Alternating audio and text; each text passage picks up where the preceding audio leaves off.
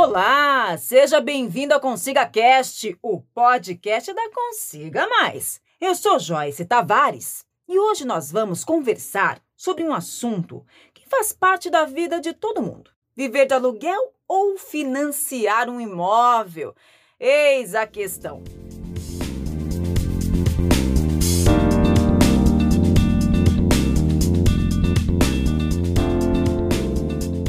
Para falar desse tema tão importante e complexo, nós convidamos um especialista da área. É, pessoal!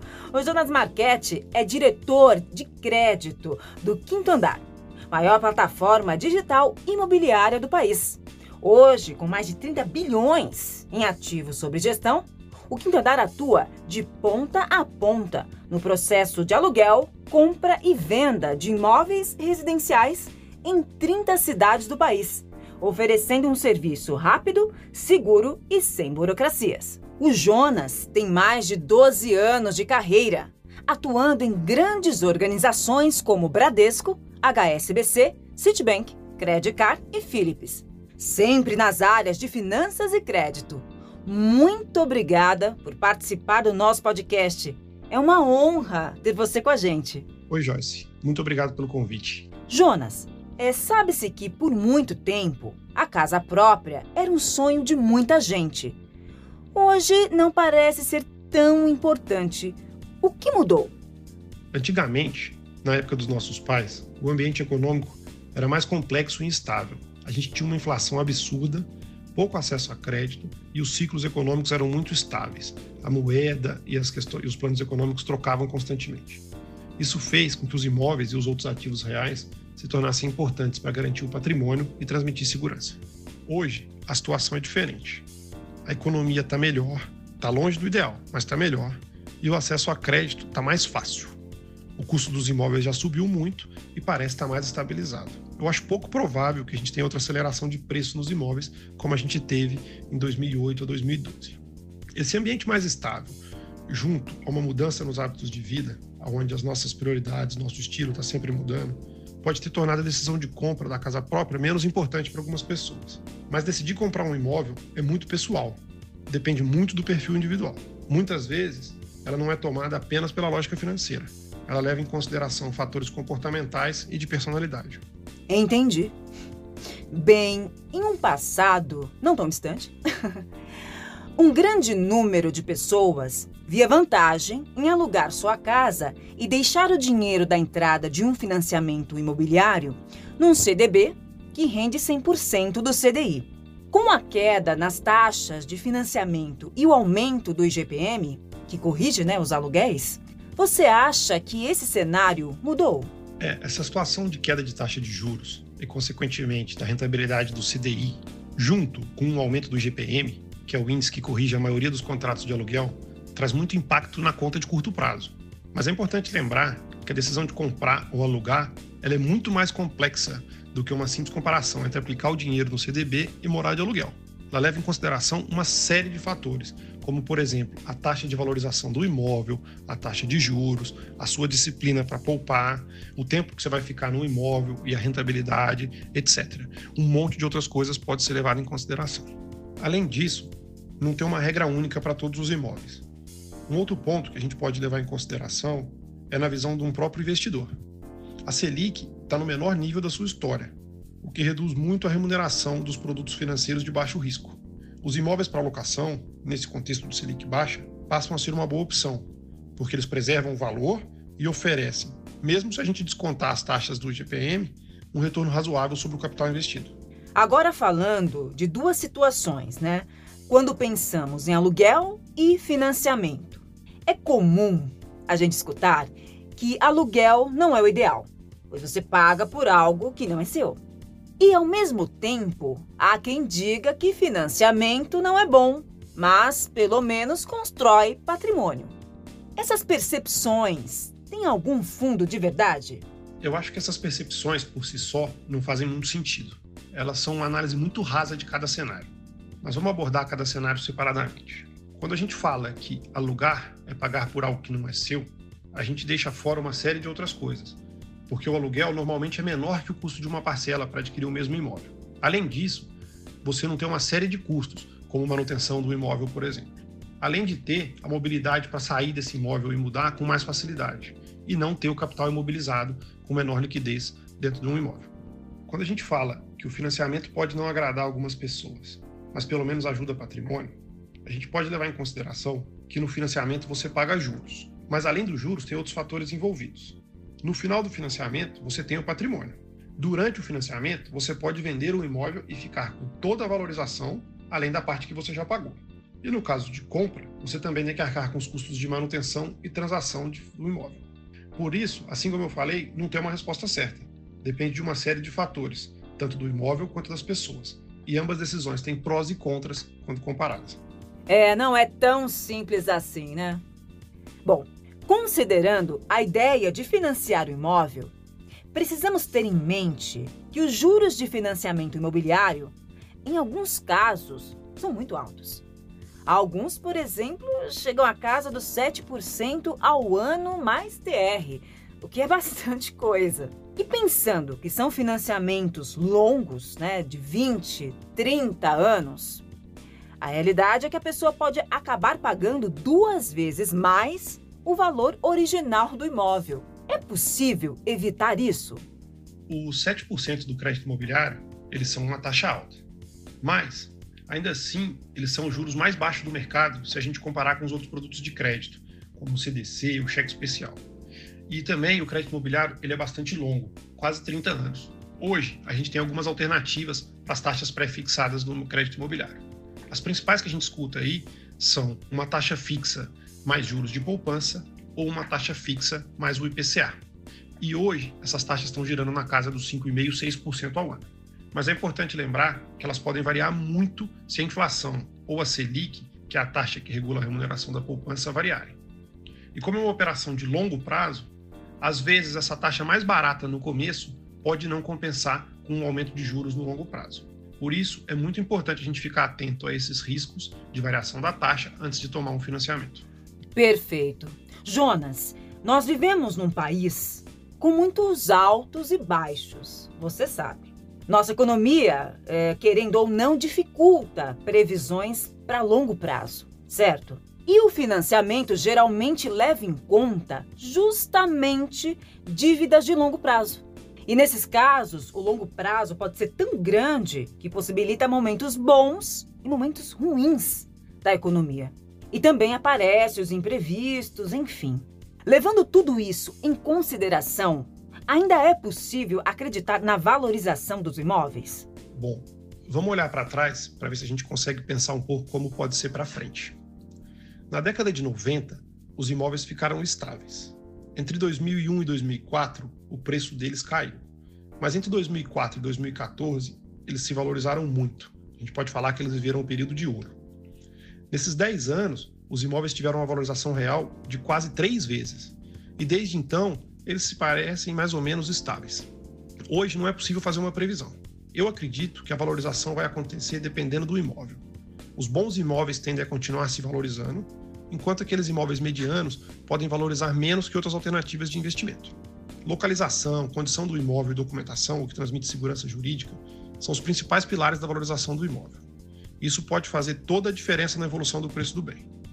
Além disso, se surgirem novas linhas de crédito ou modalidades de financiamento, isso também pode dar um novo empurrão no mercado, fazendo com que os preços subam. Mas e a compra de um imóvel para quem tem esse dinheiro em mãos? Vale a pena? Esse é o caso mais difícil de acontecer, porque é pouco comum as pessoas conseguirem poupar o suficiente para comprar um imóvel à vista. Se a gente olhar só o lado financeiro, a gente precisa avaliar o custo de oportunidade. O quanto de rentabilidade você consegue com esse dinheiro aplicado e comparar com o valor do aluguel e a valorização do imóvel. Se você conseguir mais em outros investimentos, vale a pena aplicar e alugar um imóvel, ou até financiar um imóvel para pagar as parcelas com o rendimento das aplicações. Por exemplo, se você tiver 300 mil reais e aplicar esse dinheiro a um rendimento de 0,3 ao mês, vai te render 900 reais. Se com esses 900 reais você conseguir pagar um aluguel de um imóvel similar e ainda ter uma sobra compatível com a valorização desse imóvel, investir o dinheiro e alugar o imóvel pode ser mais interessante. Mas além do aspecto financeiro, é importante você pensar nos aspectos não financeiros de longo prazo. Muita coisa pode acontecer seu momento de vida pode mudar, o preço dos imóveis ou do aluguel pode mudar e a rentabilidade dos investimentos pode variar. Isso muda todo o cenário. Mais uma vez, não tem uma resposta certa. Você precisa avaliar o seu caso em específico, levando em consideração não só o imóvel, mas também o seu comportamento financeiro. Correto. E quais são os principais aspectos positivos e negativos, tanto para o aluguel quanto para o financiamento? No aluguel, você tem mais mobilidade, consegue se mudar mais rápido e não tem o valor do imóvel mobilizado. Além disso, normalmente, se você compara o mesmo valor de parcela versus o aluguel, você consegue morar em um lugar melhor pagando o aluguel, além de não precisar se preocupar com os custos de manutenção do imóvel. Mas por outro lado, para fazer melhoria no imóvel, reforma, armário e outras coisas, você precisa da autorização do proprietário e este gasto não valoriza seu patrimônio. No final, fica com o proprietário. E também tem sempre a possibilidade do proprietário precisar do imóvel no final do contrato e você ter que se mudar. No financiamento, você tem a disciplina forçada de pagar as parcelas. E, em alguns casos, você pode usar o FGTS para dar uma força. Você tem a liberdade de fazer melhorias e deixar o imóvel com a sua cara sem se preocupar em precisar devolver depois de algum tempo você fica com toda a valorização do imóvel. Mas também, na contrapartida, você paga juros, as tarifas de financiamento e os custos de manutenção do imóvel. Agora chegou o momento do nosso público fazer algumas perguntas e tirar as suas dúvidas com o Jonas. A primeira pergunta é do Paulo. Ele diz: Estou em dúvida entre financiar ou alugar um imóvel. O apartamento que estou querendo comprar custa 400 mil reais e tem uma parcela de 2.300. Se eu fosse alugar, teria uma mensalidade de R$ 1.200. Então pagaria R$ 1.100 a menos, certo? Só que com aluguel, não sinto que a casa é minha e continuo achando o financiamento uma melhor opção. Então, o que devo fazer? Paulo, primeiro, parabéns pela reflexão. Pensar e planejar antes de comprar é um excelente primeiro passo. Vamos pensar aqui e discutir o seu caso em específico. Se você já está pensando em comprar, acredito que você já tem o valor da entrada do imóvel, que é no mínimo uns 20%. Além disso, pela sua pergunta, eu estou assumindo que a compra financiada vai te trazer mais segurança emocional. Então, você precisa levar em consideração outros fatores. Se a parcela vai ser muito pesada para você, porque é uma parcela de muito longo prazo, 30 anos. Se você teria a disciplina de poupar os 1.100 de diferença entre o aluguel e a compra mensalmente se tem a chance desse imóvel se valorizar muito ou do aluguel subir muito. E com isso tudo ponderado, você pode tomar a decisão. Uma dica importante, se a decisão for comprar, é pesquisar bastante os financiamentos nos bancos. Verificar as taxas e os demais custos, as tarifas e os seguros. É muito importante olhar sempre o famoso CET, que é o custo efetivo total, para estar certo de que você está com a melhor oferta possível. E de qualquer forma, eu torço para que você seja muito feliz na sua decisão da casa nova, seja ela comprada ou alugada. Excelente dica! E seguindo com as perguntas, agora é a vez da Sandra. Ela fala o seguinte: Acabei de fazer um financiamento e eles disseram que, além do valor dos juros, existe algo chamado amortização. Estou com medo deles estarem tentando me enrolar. O que é amortização? Oi, Sandra. Amortização é quando você paga efetivamente o valor que você pegou emprestado. Ou, em outras palavras, é quanto você paga da dívida efetivamente. Vamos dar um exemplo para ficar mais fácil de você acompanhar. Vamos imaginar que você pegou 100 mil reais emprestado e a parcela é de 2 mil reais por mês, aonde metade da parcela é juros e tarifas e metade da parcela é pagamento do empréstimo em si, a amortização. Então, assim, depois de pagar a primeira parcela de 2 mil reais, a sua dívida vai cair para 99 mil e não para 98 pois você só amortizou os mil reais. E por aí vai mensalmente. E chegamos à última pergunta. O Leandro, que está prestes a se casar, nos contou essa situação. Eu e minha noiva, Beatriz, estamos nos preparando para casar e pensando em financiar um apartamento. Somando o salário dela com o meu, temos uma renda mensal de 4 mil reais. O valor do imóvel que estamos de olho é de 200 mil. Para esse AP, o valor da parcela é de R$ 1.500. A gente acredita que mensalmente consegue guardar cerca de mil. Levando em consideração a nossa realidade e esses números, em quanto tempo conseguiríamos comprar o mesmo imóvel à vista? Leandro, essa sua pergunta não é tão simples de responder. A gente precisa levar em consideração que o preço do imóvel também vai variar ao longo do tempo que vocês forem poupando para fazer a compra à vista no futuro. Por isso, é muito importante você levar em consideração o potencial de valorização do imóvel na hora de tomar essa decisão. Pensa assim: se você juntar mil reais por mês, aplicados num rendimento de 0,3 ao mês, você vai chegar aos 200 mil em 157 meses, pouco mais do que 13 anos. O problema é que nesses 13 anos o imóvel também vai se valorizar. Vamos colocar que esse imóvel se valorize a 3,7 ao ano, que é o equivalente ao 0,3 ao mês. Quando vocês estiverem com os 200 mil, o imóvel já vai valer 320. Resumindo, nesses pouco mais de 13 anos, você vai conseguir comprar à vista um imóvel de 200 mil, mas provavelmente ele vai ser outro apartamento e não esse que vocês estão de olho hoje. Por isso é tão importante ficar de olho no potencial de valorização do imóvel. Olha, eu poderia ficar horas conversando sobre esse tema.